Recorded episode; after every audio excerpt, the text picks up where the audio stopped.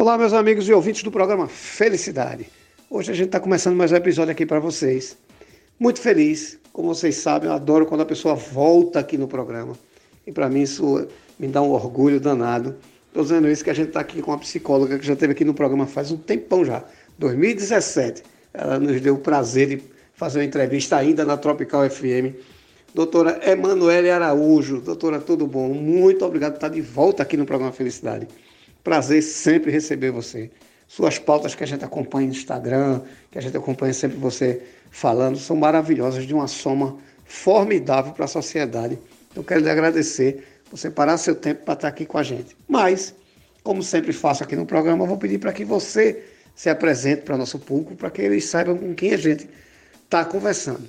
E lhe perguntar o seguinte: primeiro, é, qual é a importância do psicólogo hoje na sociedade, principalmente passando por essa pandemia que a gente está passando, que parece que está sinalizando que a gente está chegando no final, mas a gente sabe que o, o equilíbrio emocional, tanto durante a, a, pandemia quanto depois da pandemia, vai ser uma coisa muito importante que as pessoas vão ter que, que se antenar para isso. Então, eu peço para você se apresentar para me dizer é, é, como é que você está vendo essa questão da importância da psicologia hoje nesse período que estamos passando. E depois queria conversar um pouquinho com você sobre suas especialidades. E muito obrigado por estar no programa Felicidade. Olá, Eduardo. Oi para todos vocês que acompanham esse trabalho maravilhoso né, desse programa Felicidade, que vem contribuindo tanto, com tantos temas né, importantes e pertinentes para a gente pensar e refletir um pouco.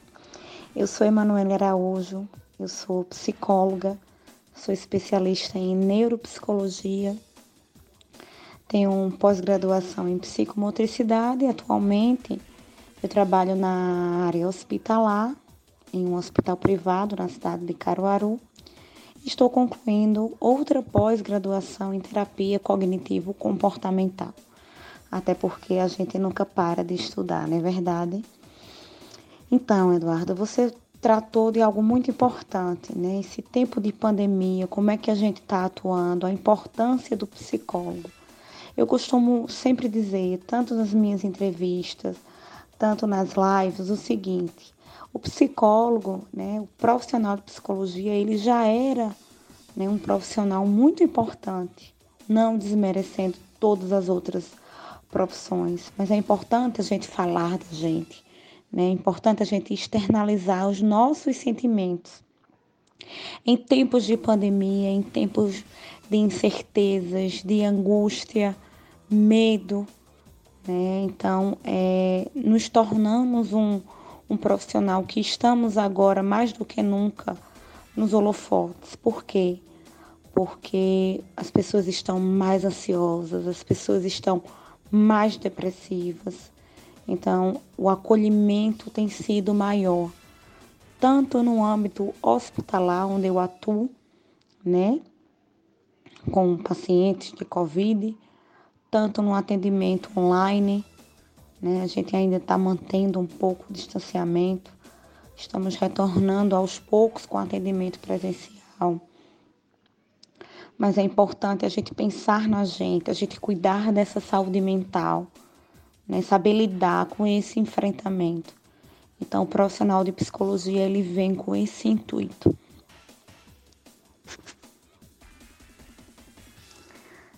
Então, é, atualmente eu trabalho com psicoterapia online, né? Uma forma que, que o Conselho de, de Psicologia né, já é uma prática desde 2018. Então, o atendimento remoto né, online, ele é muito válido, né, ele não deixa de ser uma terapia com ética, com sigilo, né, com a ciência que é a psicologia. Estamos retornando né, com esses atendimentos presenciais, né, principalmente no tocante à avaliação neuropsicológica, né? E vou abordar um pouquinho. O que, é que seria né, uma avaliação neuropsicológica? Né, o profissional de psicologia, né, que se especializa em neuropsicologia, ele vai trabalhar, né, essa junção do comportamento né, do ser humano com as funções cognitivas, né, as funções neurológicas, seja a atenção, a concentração, a memória. Né?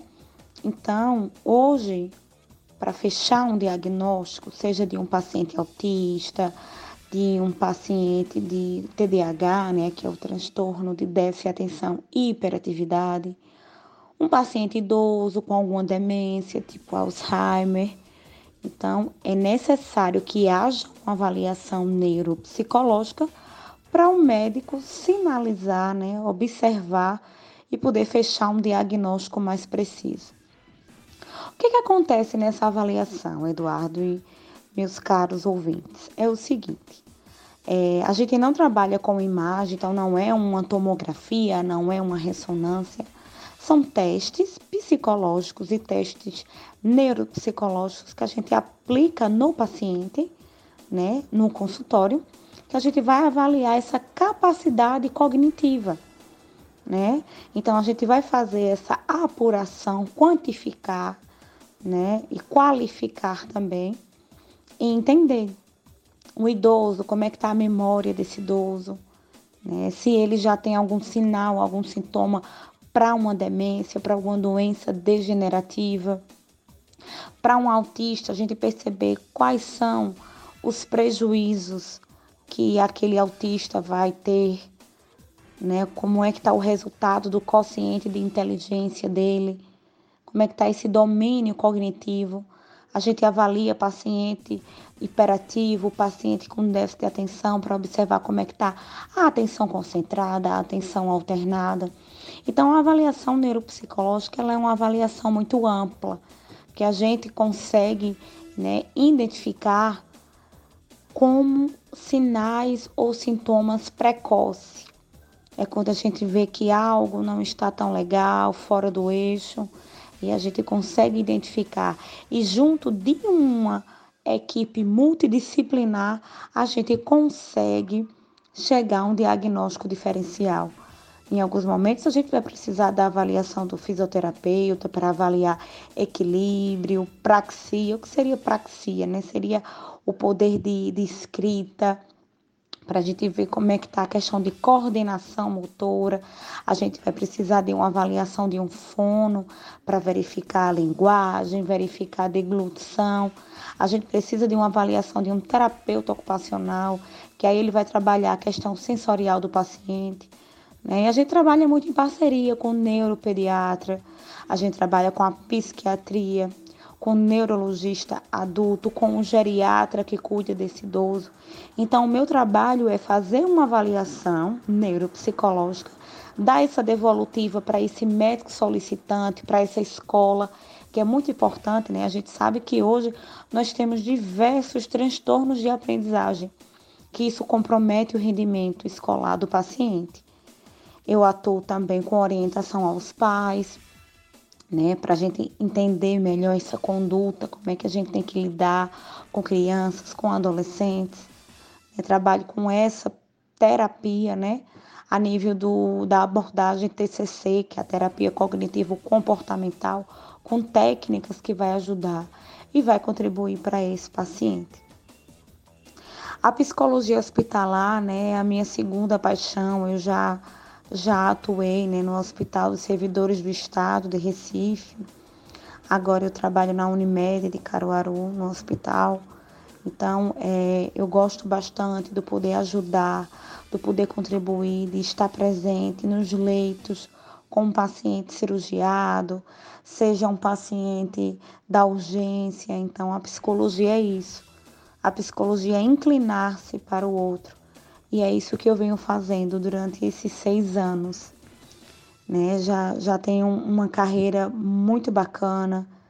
Eu já trabalhei na PAI Recife, né?